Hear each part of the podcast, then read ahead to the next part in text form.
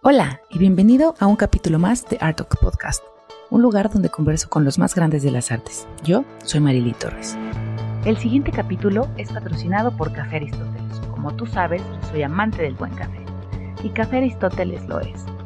Puedes hacer tus pedidos al 764-767-4333. Así que disfrutemos hoy de arte y de una maravillosa taza de café. Alejandra, muchas gracias por participar conmigo en esta charla en Artox. Bienvenida. Muchísimas gracias a ti y bueno, muchas gracias a tus oyentes. Hombre, un placer. Oye, Ale, cuéntanos un poquito cómo decides hacer escultura. ¿Pasaste por algún proceso previo de pintura, acuarela, dibujo, qué sé yo? Cuéntanos. Bueno, para mí siempre es muy bonita esta metáfora que hago de que el arte me eligió a mí y no al revés. Creo que encontré desde muy temprana edad, como a los 6, 7 años, en mi soledad y en mi imaginación encontré una forma de expresarme muy bonita que fue a través de la escultura sin quererlo, ¿no? de una manera orgánica. Y tomaba las galletas de la alacena, las escondía y las mojaba y según yo formaba cosas. ¿no? Y era muy bonito porque jugaba con, en ese entonces, mis Playmobil, que de hecho aquí tengo todavía uno conservado de, a ver si se alcanza a ver, con estos muñequitos los ponía mis, mis masas amorfas y según yo hacía una visita a una galería, ¿no? O sea, ahora que lo pienso era así, pero en realidad yo jugaba y dejaba que explotar mi imaginación. Y ya a los 17 años empecé a profesionalizarme, empecé a estudiar en la Academia de San Carlos, que es una academia de arte en la Ciudad de México, muy bonita en el centro histórico, donde han pasado pues históricamente arquitectos y artistas plásticos. Uf, eh, padrísimo, una escuela súper bonita. Súper Estudié ahí la súper conocida. Ahí estudié la carrera de artes visuales y después, años después, regresé a hacer una maestría ya directamente en escultura. Fabuloso. Ese o sea, esa oportunidad de acercarte al arte y de la manera en la que te acercaste, o sea, la verdad es que San Carlos es súper conocida, es reconocidísima y como dices, históricamente ha sido nombrada y renombrada por grandes que salieron ahí, incluso imparten clases, siguieron impartiendo clases. ¿no? Sí, sí, por supuesto. lo que tiene muy padre es que también reciben gente que no tenga necesariamente una licenciatura, hay clases extracurriculares y bueno, pues están súper lindas porque encuentras las mismas clases que se les da a los de licenciatura o maestría, las puede tomar cualquier persona con intereses afines. ¿Cómo eh, describes el arte para ti? Mm, bueno, para mí es, es, una cosa muy compleja, es como describir la vida. La vida o, el cuerpo humano es un ser muy complejo que, que, se alimenta de otros organismos. El arte para mí es lo mismo, pero por un lado, para mí el arte es una forma de vida que me ha permitido vivir en la prosperidad total. Y por el otro lado, para mí el arte es aquello que la persona, el ser humano puede señalar y que otros no vemos. Y generalmente toca fibras que el cerebro no llega a entender del todo, sino que el arte se comunica con el alma. Entonces me parece súper importante para mí tenerlo como herramienta de vida, no solo a nivel personal, siempre he dicho, si puedo esculpir cosas, puedo esculpir mi vida, entonces ha sido como pues la actividad maestra que me ha permitido pues cambiar todo, cambiar todo dentro de mí, física, mental, espiritual, y ahora afortunadamente lo puedo compartir con los demás y creo que también les voy a llegar a cambiar ciertas cosas. Qué maravilla, qué maravilla. ¿Cómo eh, ves que hoy en día estamos viviendo el común, el arte? Crees que es inclusivo, que está al alcance de todos, o que tienes que hacer un esfuerzo mayor para rodearte del arte?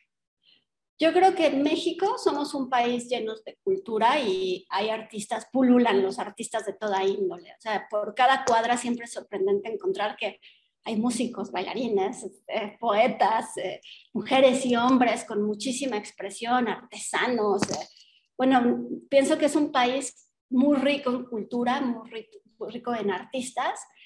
Y siento, hablando específicamente de México, que sí somos un país que estamos en contacto, o sea, en contacto directo con el arte y que en realidad el mexicano es súper expresivo y entonces estamos llenos de estímulos y tenemos como mucho al alcance ese tipo de expresión también, un poco como popular que nos permite pues poder, no sé, tener este acercamiento con estas grandes mentes y, manos maestras. Pero sí también es cierto que el arte, bueno, pues como toda carrera profesional, tiene niveles, niveles alcanzables y niveles inalcanzables. Y pues México no se salvó de esta globalización y eh, este elitismo, de, por un lado, pues sí tenemos las redes sociales y ya se ha hecho un poco más accesible para todos el poder contactar cualquier tipo de museo, por ejemplo, estar en contacto con cualquier tipo de obra, llámese ópera o, llámese eh, Museo del Prado y también con las cosas, eh, los artesanos o con la cultura popular, pero sí también tiene sus niveles y hay cierto tipo de arte que pues está hecho para solo unos cuantos. Entonces, bueno, pues no nos salvamos de esta globalización, así es la vida, también estamos en un mundo, pues sí, o sea, totalmente globalizado y que solo la riqueza está para unos cuantos, entonces, bueno, es obvio que también haya arte para esos cuantos, pero por suerte no es, no es, no sé, nosotros sí tenemos acceso a todas las posibilidades. La gran maravilla, como dices, es que México es por todos lados encuentras arte, ¿no? Entonces, acercarte es muy fácil, ¿no? ahora creo que se está viendo, y lo he conversado con, con, varios este, galeristas, con artistas, incluso con museos que, que se percibe esta revolución artística, ¿no? Revolución artística no en el sentido de tal vez una nueva tendencia que marque históricamente el arte, ¿no? Sino se está viviendo un contacto con el arte que antes no se vivía. Y creo que, es como bien lo dijiste, por el acceso a redes sociales y, a, poder estar en contacto mucho más rápido y de manera directa con el artista, galerías, este, museos, como bien lo dijiste, escuelas, talleres, talleres en línea, ¿no? Sí. Creo, creo, que esa revolución sí se está viendo y, y bueno, pues los que nos dedicamos a esto, es, cuestión nada más de, estar ahí, ¿no? Sí, exacto. la fortuna de estos medios de comunicación es que se ha democratizado para aquellos que tienen la accesibilidad a Internet, que no todos. En este país hay mucha pobreza también y, y, no todos tienen acceso al Internet.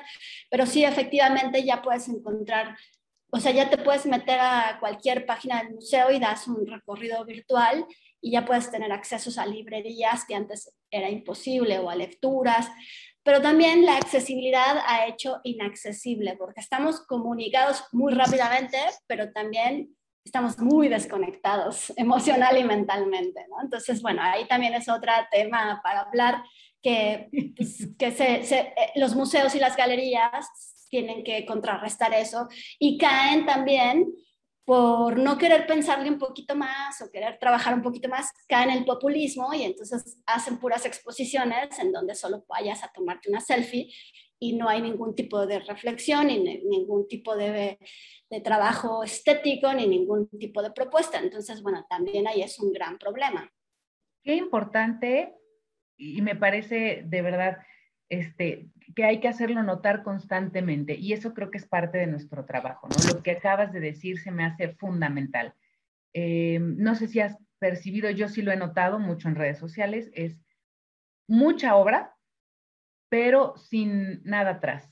Tal vez una praxis buena, muy buena, pero queda vacío, ¿no? Esta parte de reflexión, de que me deje algo más o que me haga pensar.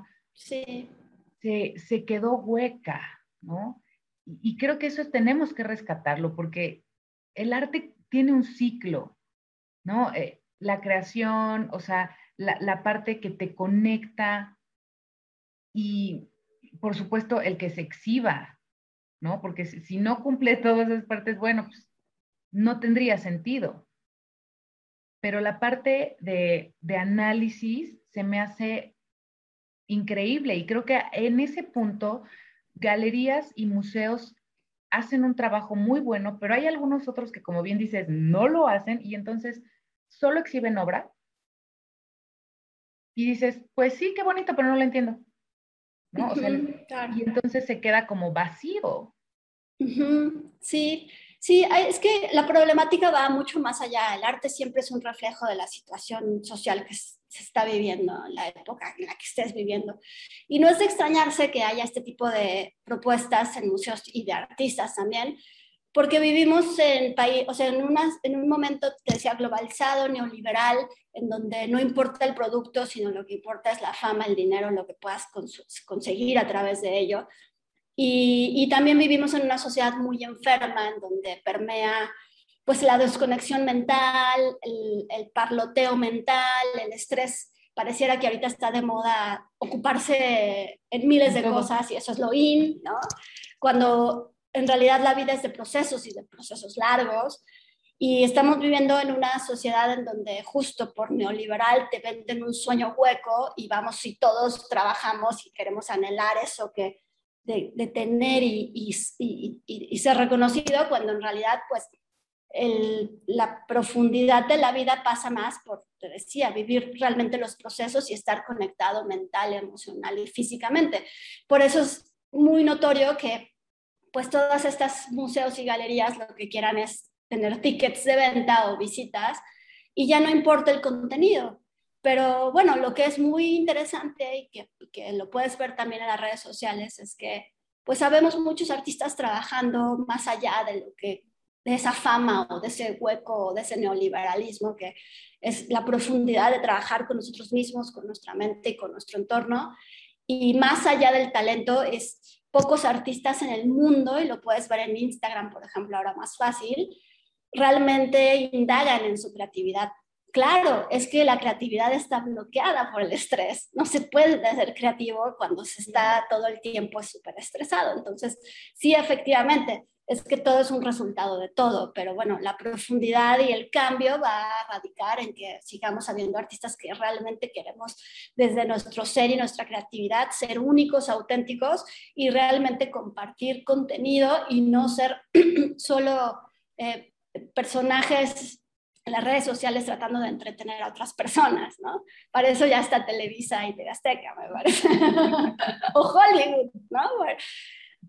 y volver, quizá también por eso se está rompiendo este, perdón, esta conexión con las instituciones, porque efectivamente, pues a mí como artista con, con trabajo y contenido, pues no voy a querer estar en una institución que tienda a la banalidad y solo pues al querer atraer público para entretener. Entonces se empieza a ver una nueva forma de expresarse y de, pues, no sé, tomar las calles, tomar otros espacios, ser como más accesible el arte al público, tener un poco más de contacto y menos eh, ser frívolo en, en el contacto con el arte y uff, ahí la verdad la gente lo agradece muchísimo. O sea, yo he tenido pláticas enteras con personas, mujeres y hombres, que manejan un taxi y me vienen platicando lo importante que es para ellos el arte. Qué maravilla. sí, cuando lo hacemos más accesible, pues, pues es una conexión impresionante. Incluso como artistas se nos abren como más panorama y más posibilidades económicas de subsistencia, el tener más conexiones con otro tipo de, qué sé yo, como actividades autogestivas o generar alianzas con empresas o con tu propia colonia, que, que ser exhibido en un solo lugar, por ejemplo.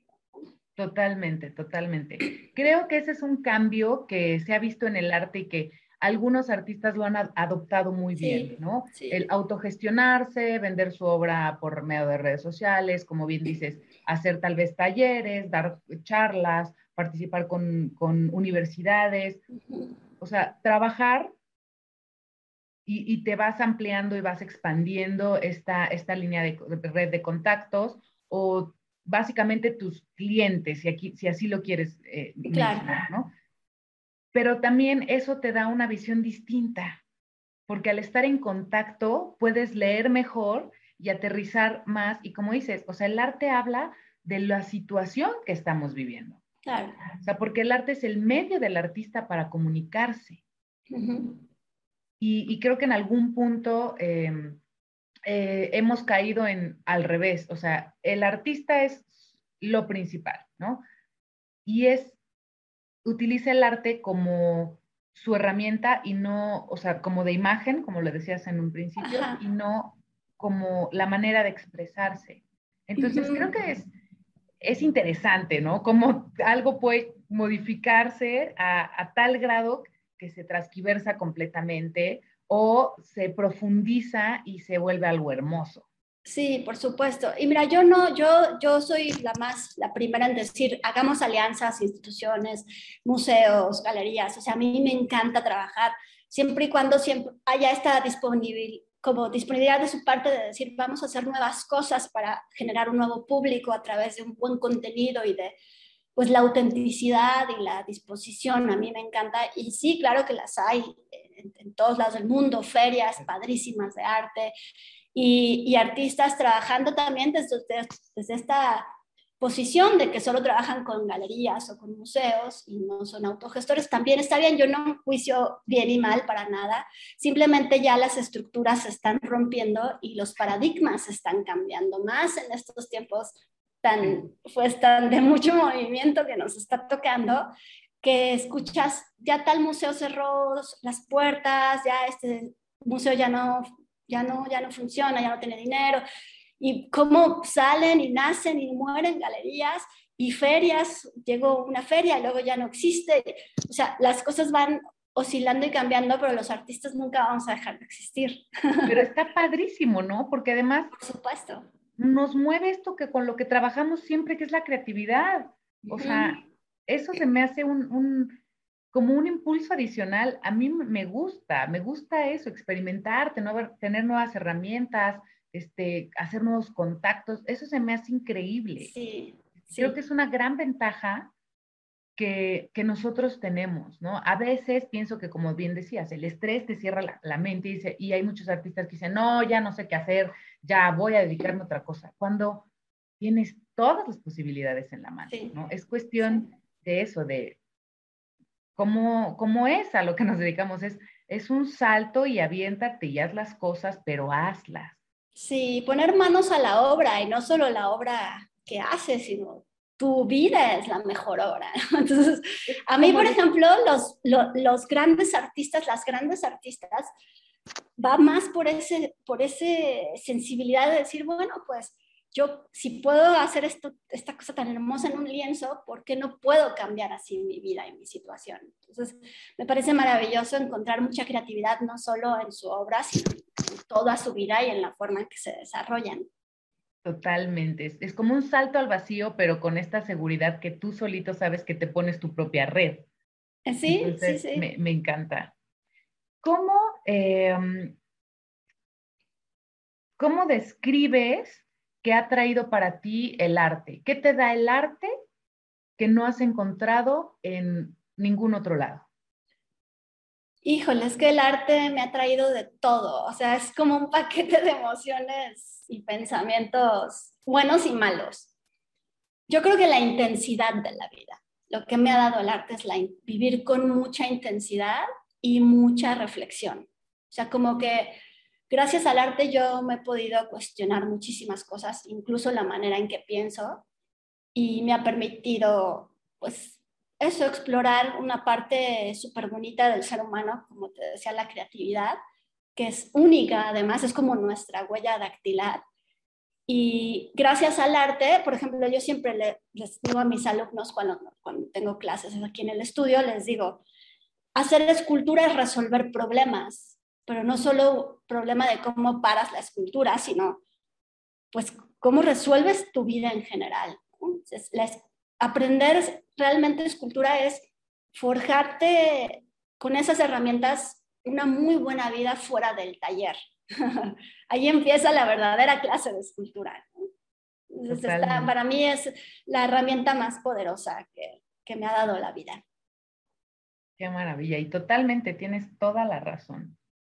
¿Qué es la, lo que se te ha hecho más fácil y qué es el momento más difícil o lo que se te ha hecho más complicado en el medio del arte? Mm, a ver, lo más fácil yo creo que es exhibir. como que para mí, no sé, es como muy sencillo, es encontrar espacios o hacer un proyecto y, y presentarlo al público, creo que para mí es como muy fácil, porque son cosas, son como reglas a seguir, ¿no? Paso uno, paso, o sea, es como fórmulas que hay que hacer para poder exhibir tu obra. Lo más difícil, creo que lo que más me cuesta de todo el proceso es el transporte de la obra. Como transportar y mandar mi obra, y peor si es al extranjero, ese es el momento como muy difícil para mí, porque pues pasan muchas cosas al respecto. O sea, hasta en los mejores países me han roto piezas o ensuciado o perdido. Creo que ese es el momento como más álgido de angustia. Eso a nivel exposición, pero ya a nivel personal, bueno, pues se pasa por muchos procesos todo el tiempo. Por ejemplo, sí, me encanta producir, la gente cuando viene al estudio piensa, oye, qué padre que vives de ser artista, pero el proceso creativo también requiere de dolor y requiere de asperezas y requiere de momentos que no, no quieres hacer. El proceso creativo es maravilloso, pero el proceso técnico hay cosas que son espantosas. No sé, por ejemplo, eh, hay que trabajar con máquinas que son súper pesadas, con piezas que son muy pesadas, o hay mi obra es de mucho detalle, entonces a veces llegar al detalle me toma semanas o incluso meses haberlo logrado. En muchos de los procesos me equivoco y hay que volver a empezar. Me acuerdo una vez una pieza que me tomó muchos meses, un modelado, y un día se cayó de la mesa y se destruyó y entonces tuve que volverlo a empezar. Y el momento de desprenderte también cuando vendes una obra o se va a otro lugar a exhibir y desprenderte. Últimamente, en este tiempo de pandemia, por suerte he tenido muchísimo trabajo y, y, las piezas se venden inmediatamente, o sea, termino una pieza y se va y no tengo ni un momento de estar un solo día con ella más. Y es un duelo espantoso porque me tomó tanto tiempo y, y desprenderte y ya sabes que se va con alguien que la va a cuidar y la, la ama y la respeta, pero pues tú no la vuelves a ver, es una parte de ti, ¿no? Se queda una parte de tu corazón, de tu esencia, de tu vida, de tus aprendizajes, de, de tu concentración, de, de, tu tiempo. Entonces esos momentos pues son como muy dolorosos. Pero bueno, tiene otros maravillosos que a pesar de que hay que hacer cosas súper incómodas y de mucho trabajo físico y de mucho trabajo mental y de cómo resolver. O sea, hay veces que tú lo sabes bien, hay un color, una forma que te obsesionas y no sale, no sale y la tienes noche y día hasta que lo resolví. y vas a la obra y eso es maravilloso y fluye. Y también la fortuna de, bueno, yo, es como cuando uno se enferma, piensas como, ay, qué mala suerte que me dio COVID, qué mala suerte que me dio gripa o lo que sea, pero también es el costo de tener un cuerpo. Pues nos vamos a enfermar. Y de hecho los chinos dicen, no, no enfermar no es estar sano, más bien es enfermar y recuperarte rápido que estés sano.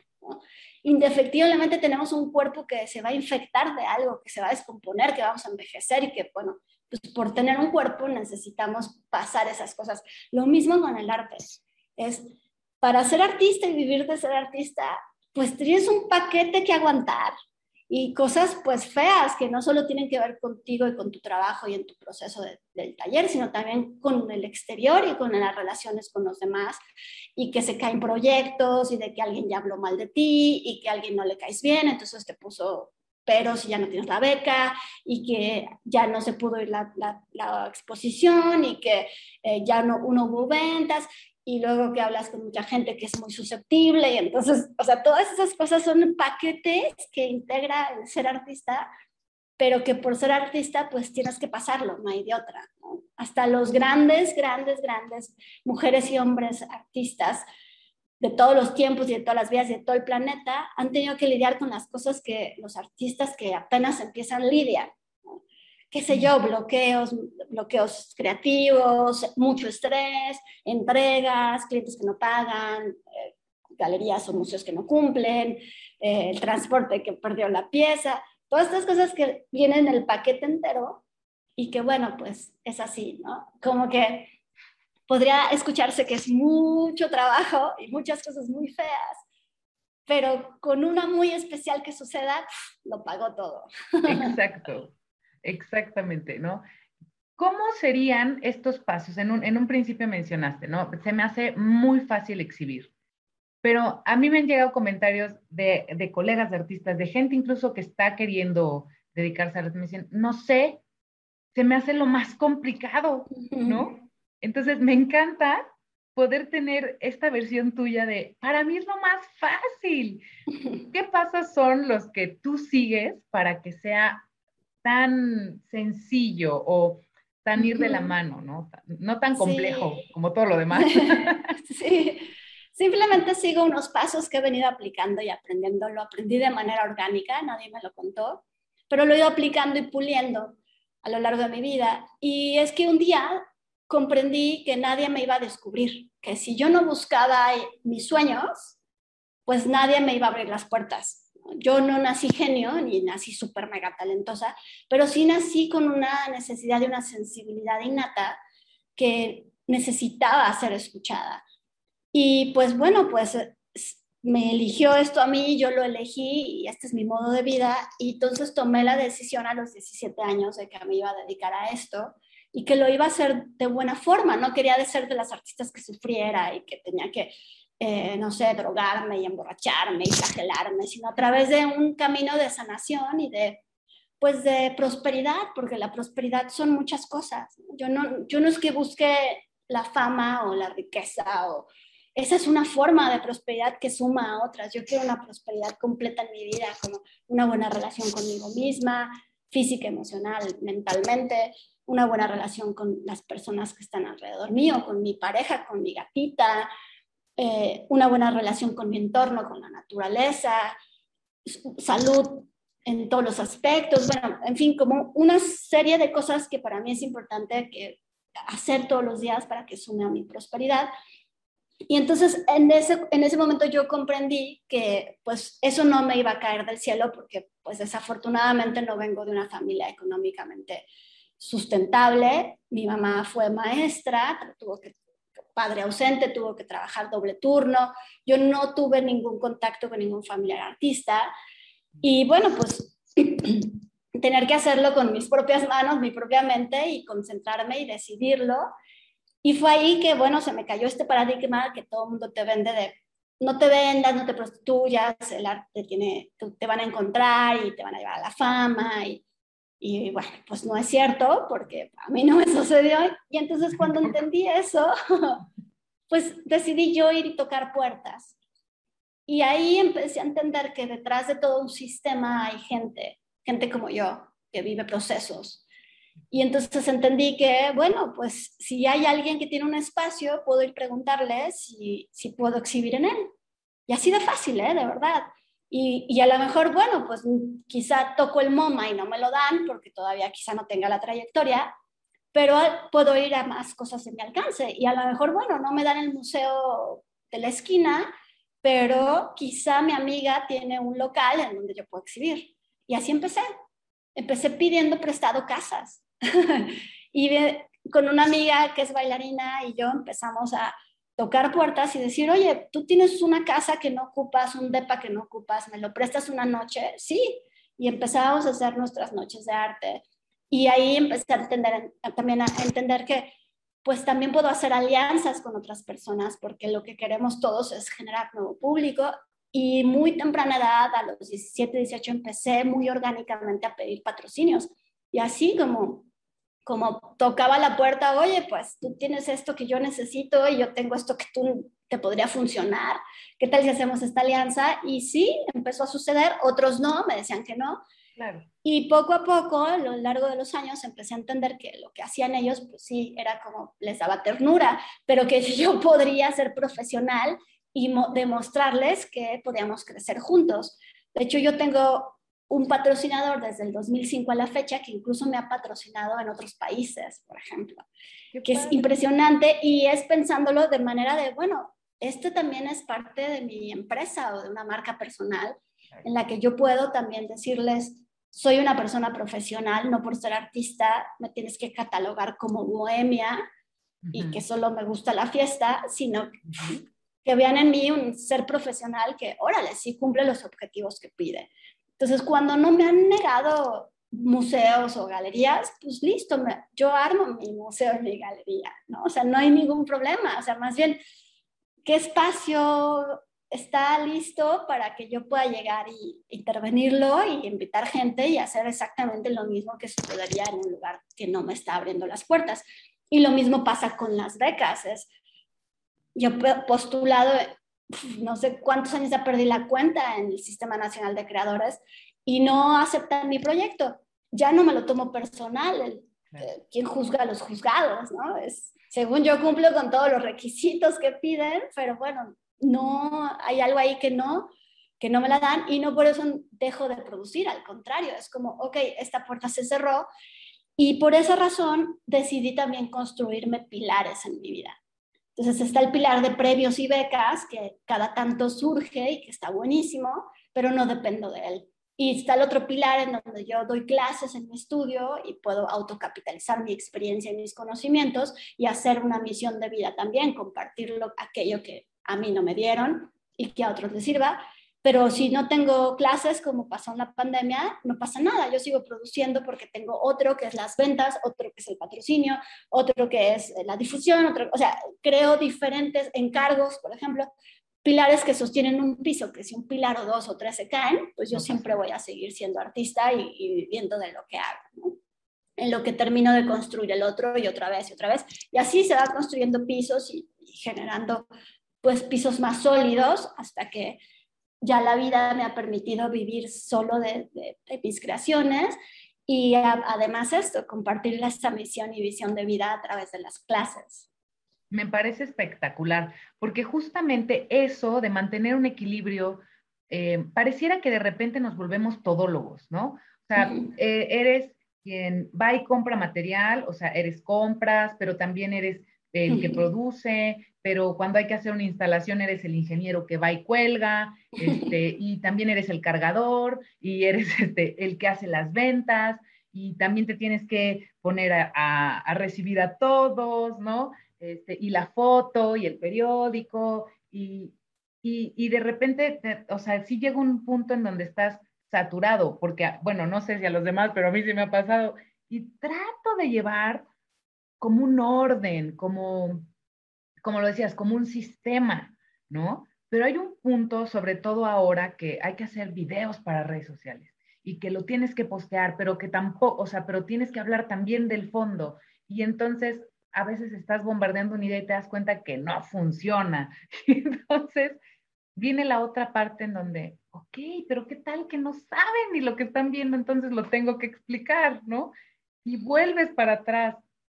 Y creo que sí, esto nos pasa a todos. Entonces, que lo veas como pilares y mm, que lo vayas construyendo y que lo tengas tan claro me parece fenomenal. Sí. Porque compartiéndolo con varios es como, yo también me saturo y no sé qué hacer, ¿no? Sí, por supuesto, pasa. Y además las cosas están cambiando como súper rápido y, y, ahorita la plataforma es Instagram, mañana va a ser otra cosa. Y yo también, otra cosa que hago muy importante para mí misma es preguntarme, ¿realmente me interesa esa herramienta? ¿Realmente me da valor? Y entonces me he preguntado mucho eso en las redes sociales y me he, llegado a la conclusión de que no, no me da valor, entonces no le voy a poner toda mi energía a eso y tampoco voy a comprar seguidores y tampoco voy a hacer como pasarme la vida entera y el día entero pensando en cómo captar la atención de adrenalina y, o sea, la atención de una persona que además ve el celular así, o sea, no me interesa, más bien yo quiero justo ocupar mi tiempo. Claro que es una herramienta y como tal se usa, y le tendré la concentración que se necesite en el tiempo que se necesite, pero más bien mi atención en el día está cómo mejoro como artista, cómo mejoro realmente la obra, cómo mejoro mi concepto, la, materialización de la obra, cómo puedo, cómo puedo superarme a mí misma de lo que hice ayer, cómo puedo tener esa capacidad de ver esos puntos ciegos que no veo y que no me están dejando comunicarme como yo quiero, y bueno, pues, y esas son preguntas que me, me lleva todo el tiempo y que está buenísimo porque me abro a la posibilidad de cambiar y de mejorar para mí misma. Y ya no estoy pensando en los demás. Es como, qué bueno, es una herramienta. Por eso yo últimamente veo, pues sí, los artistas plásticos, por ejemplo, pidiendo, pagando sponsor y pagando que te veas más visible. Está bien, son formas, pero pienso, en algún momento me llegó a agobiar, es más, yo estoy quitando gente en Facebook, porque pienso, esta persona, ¿quién es esa persona? ¿Quién es? A ver, no puedo con tantas redes. Yo en lo personal decidí como, ok, tengo Instagram, será orgánico que irán subiendo seguidores y estos seguidores, pues, padrísimo, porque si es una red de personas a las que ya distingo yo por nombre. Y en Facebook me quedaré con la gente de mi tribu, con la que nos apoyamos y crecemos juntos y que sé quién eres detrás de la pantalla. Esta, esta cosa también de no saber quién eres, pues el cerebro no lo distingue. Leía que la neurociencia dice que solo hasta 500 seguidores el cerebro puede captar y entender que tienes 500 seguidores. Por eso ya gente con muchísimos seguidores pues termina contratando a alguien que le lleve las redes, porque el cerebro de verdad no puede. Entonces, sí, yo los invito que los artistas que estén escuchando y a mis alumnos siempre les digo, no se agobien, es una herramienta. El otro día se cayó el sistema, o sea, ¿qué va a pasar si viste todo toda tu energía en, en, ese Instagram y un día se cae y no regresa. ¿Qué vas a hacer? O se pierde como ha pasado muchas cuentas, ¿no? Oye, yo vi un meme respecto a eso y me moría de la risa porque es claro, o sea, tenemos la respuesta enfrente y no la queremos ver. Sí. O sea, decía como, ay, si se cae Instagram, se cae mi carrera artística y me moría de la risa porque yo decía, claro, para muchos es eso, ¿no? Y no ven la acuarela, lo, lo, que sea, la pintura, eh, lo que sea que estén haciendo, ¿no? ¿Quién te va a ver? ¿No? ¿O dejas de ser quien eres? Por supuesto que no. Claro. Solo que creo que estamos como, y regresamos a lo mismo, inmersos en este movimiento de todo hacia afuera, o sea, todo es apariencia y no es hacia adentro que Exacto. te vuelve súper dependiente, o sea, te vuelves dependiente de eso, ¿no? Sí, por eso nos pueden controlar como nos controlan. O sea, las redes sociales es un control de unos cuantos millonarios y venden nuestros datos a empresas que están destruyendo nuestra salud y nuestro planeta. Entonces también nosotros contribuimos, pues como sería padre que nos cuestionáramos que cada acción y cada decisión que tomamos respecto a todo deja una huella y una huella que está lastimando mucho a muchas personas de muy bajos recursos y lastimando el planeta que es nuestra casa y los recursos naturales para vivir. Entonces sí, pues sí, es como de cuestionarse muchas cosas. Exacto, y se vuelve tan grande y tan profundo que no terminaríamos. Sí. Entonces, cuéntame eh, en tu experiencia, ¿qué ha sido lo que más te ha marcado en toda tu trayectoria, no? Mm, es una buena pregunta. Muchas gracias. No, gracias a ti. ¿Qué me ha marcado? Bueno, me ha marcado haber nacido mujer y haber escogido una profesión que estaba ya, ¿no? Por fortuna, pero muy asociada al sexo masculino me ha costado mucho trabajo, incluso como de manera personal, de, empoderarme ante pues esta profesión y que ya por suerte ya no me ha pasado y tuve como muchas piedras en el camino desde cuestiones machistas con colegas, compañeros o, clientes hasta proveedores, cosas muy machistas que, bueno, pues tenemos que lidiar todas las mujeres. Pero sí me ha marcado mucho el haber nacido mujer y poder comunicarme como artista mujer. Es algo que me encanta, o sea, me fascina y que fui trabajando a lo largo de mi vida y que ahora lo, pues lo exprimo muchísimo y trabajo con la energía femenina, que además la energía femenina es de contención y de creación. Y, y me encanta porque siempre he tenido como en mis dos energías como la masculina, como que siempre ha sido como mi bandera, ¿no? Como más la energía que va y que busca y encuentra. Y me he perdido muchas veces por tener esa energía, pues de la energía de contención.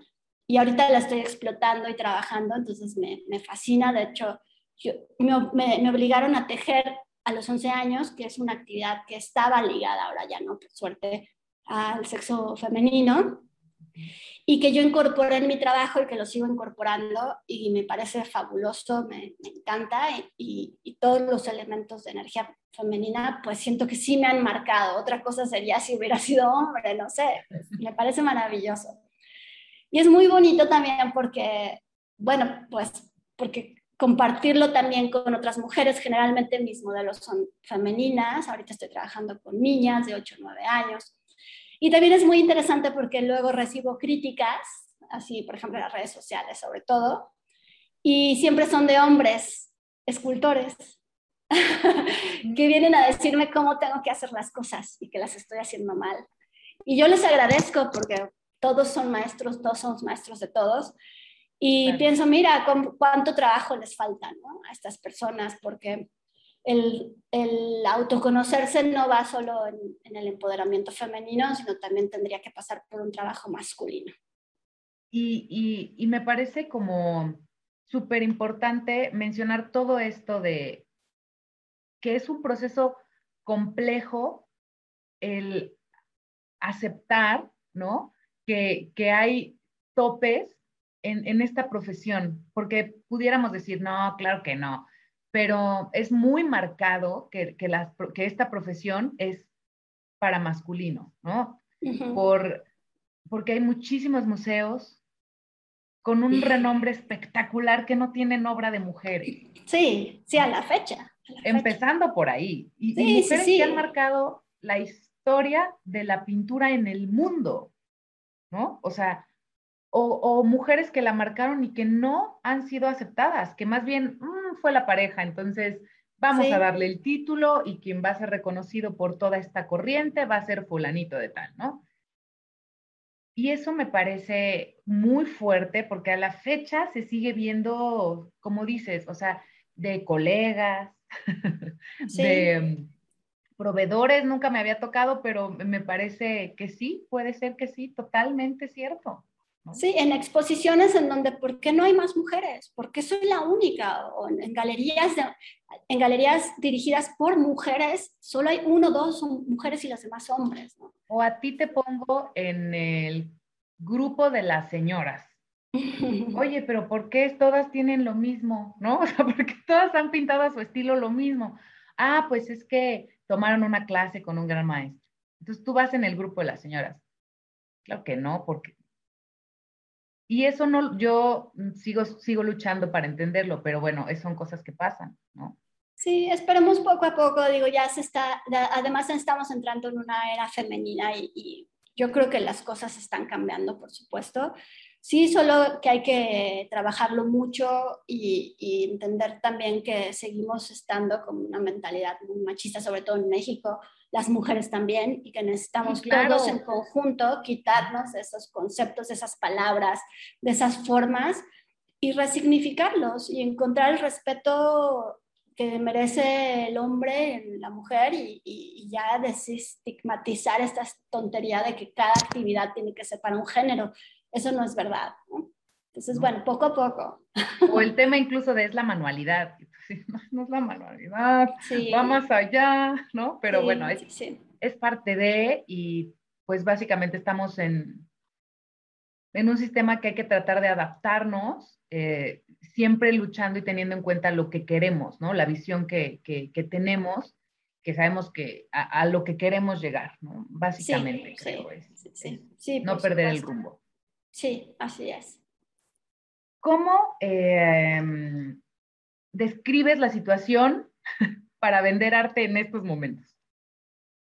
Mira, pues está muy interesante porque ya hay muchas más ventanas de exhibición. Para mí, que siempre he sido muy autogestora y siempre he vendido casi la mayor parte de mis obras por mi cuenta y por encontrar mi público, pues no fue, o sea, esta situación del, de de la pandemia no fue tan retadora en ese aspecto porque por fortuna sí hubo bastantes ventas. Lo que se detuvo para mí fueron las clases. Yo no pude traer gente al estudio y intenté en virtual, pero bueno, para mí no es lo mismo porque yo hago muchos, mucha interacción entre la gente. Doy dos tipos de talleres, uno de escultura y tengo que estar ahí y mostrarles y enseñarles, y el otro de autogestivo. Entonces, pues sí son talleres como de mucha interacción humana, entonces para mí se cortó. Pero las ventas, por fortuna, sí eh, fueron muy bien, de hecho tuve un encargo eh, del Estado de México y pues estuvo muy, bien porque me vino así perfecto.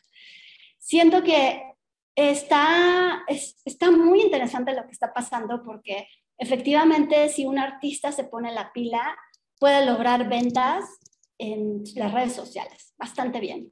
Porque no solo puede tener la pieza de museo carísima o de coleccionista carísima, sino que puede sacar piezas accesibles que se puedan vender prints o, este, qué sé yo, impresiones, serigrafías, eh, cosas un poco más pequeñas que se puedan ser como más asequibles todos los artistas, incluso los más posicionados, lo hacen y, funciona. Y siempre les digo a mis, mis colegas, hagan ediciones limitadas y véndalas por unas horas en internet y verán que la gente quiere comprar.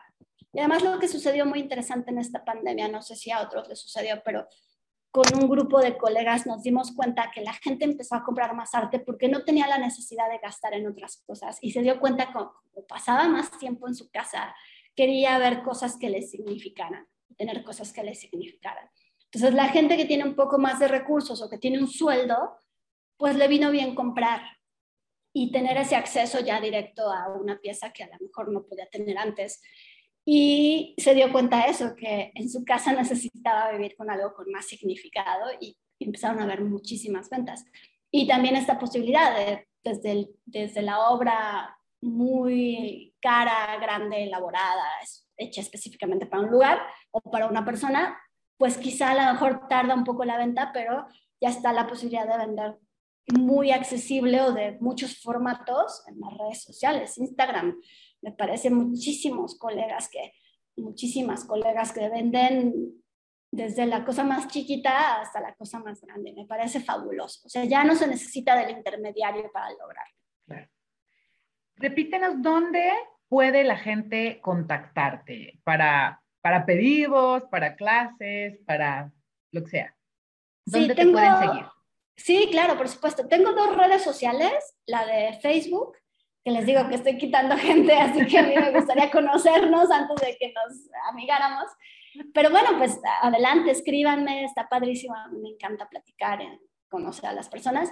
Tengo Facebook e Instagram sobre todo, y mi página web. Mi nombre es Alejandra Cermeño, con ñ y con z, pero recuerden que en el internet no hay ñ, entonces busquen Alejandra Cermeno. Y en Instagram es arroba cermeno.alejandra con z. Y en, y en, Facebook sí, Alejandra Cermeño, y les va a aparecer, si ponen artista, les va a aparecer muy fácil. Y también mi página web, Alejandra Cermeño, artista. Y también si me quieren googlear, ahí les va a aparecer muchas entrevistas, información de mis obras que he hecho, prensa, etc. Entonces, soy fácil de localizar. Excelente, eso es súper, súper bueno.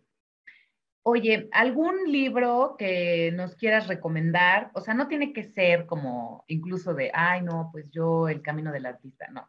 Lo, o sea, libro que digas, este es mi most y lo tienen que ver o leer, y aprenderse. Bueno, hay tres, tres libros. Déjame ver si aquí tengo uno. Dame un segundo. Eh, los recomendaría mucho, sobre todo a los artistas que están como, bueno, todos los artistas en general. Bueno, hay un librito que me cambió la vida, que es de Virginia Woolf, que se llama Un cuarto propio, en el que habla que toda mujer necesita tener un espacio para crear. Yo lo llevo al nivel de todos los artistas necesitamos ese espacio personal y único para crear. Es un librito chiquitito, maravilloso, bellísimo.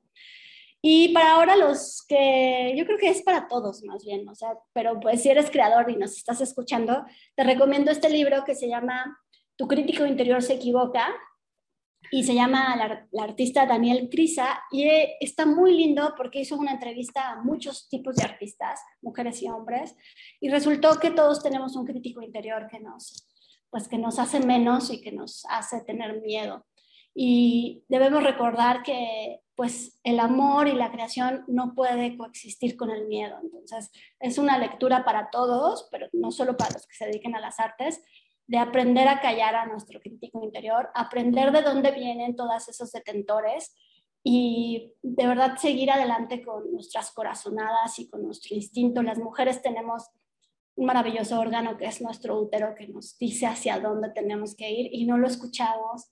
Y es, es, un, es, está justo puesto en el segundo chakra, que es el chakra de la creación y el chakra sexual, y no lo escuchamos y lo bloqueamos y terminamos siempre la gente arrepintiéndonos de la vida que llevamos, cuando en realidad es momento, justo la pandemia vino a mostrarnos que tenemos que seguir un camino con corazón, seguir la intuición, seguir adelante con nuestros proyectos, llámese negocio o volverte artista o, ser libre por el mundo, hazlo y, ya cállate a ese changuito manipulador que se llama mente y sigue adelante con tus sueños, porque al final lo que importa creo que en la vida son las acciones y lo que hagas con tu vida y no las cosas que materialices.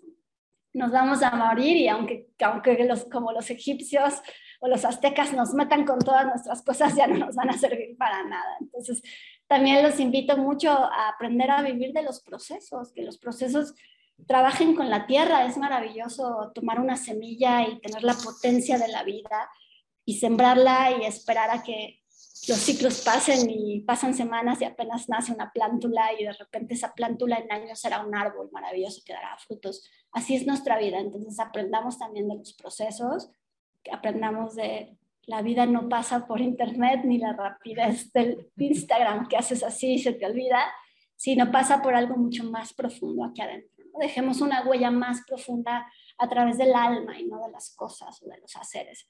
Yo hace mucho me dejé de llamar soy, soy escultora porque soy más que eso. Soy creadora y soy un ser en expansión y a través del arte me expreso, pero también de la cocina y también de tejer y también de amar a mi pareja y a mi gatita, y a mí misma, por supuesto.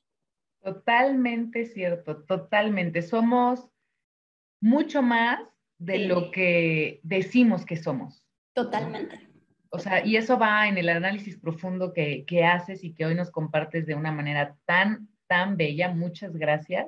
gracias. ha sido un placer conversar contigo nos has dejado, bueno, me has dejado un montón de enseñanzas y sé que a todos los que nos están escuchando también, ¿no? Entonces te lo agradezco profundamente. Espero que próximamente podamos tener este, interacción, eh, inventemos algo y que, por supuesto nuevamente conversemos de más temas que, que, bueno, me encantará.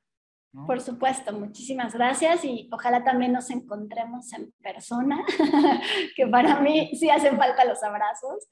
Y bueno, gracias, gracias de verdad, gracias por este canal que abres para tener contacto con la gente, gracias a todos los que están escuchándote o viéndote y gracias por hacernos este espacio a todos los creadores, todas las creadoras.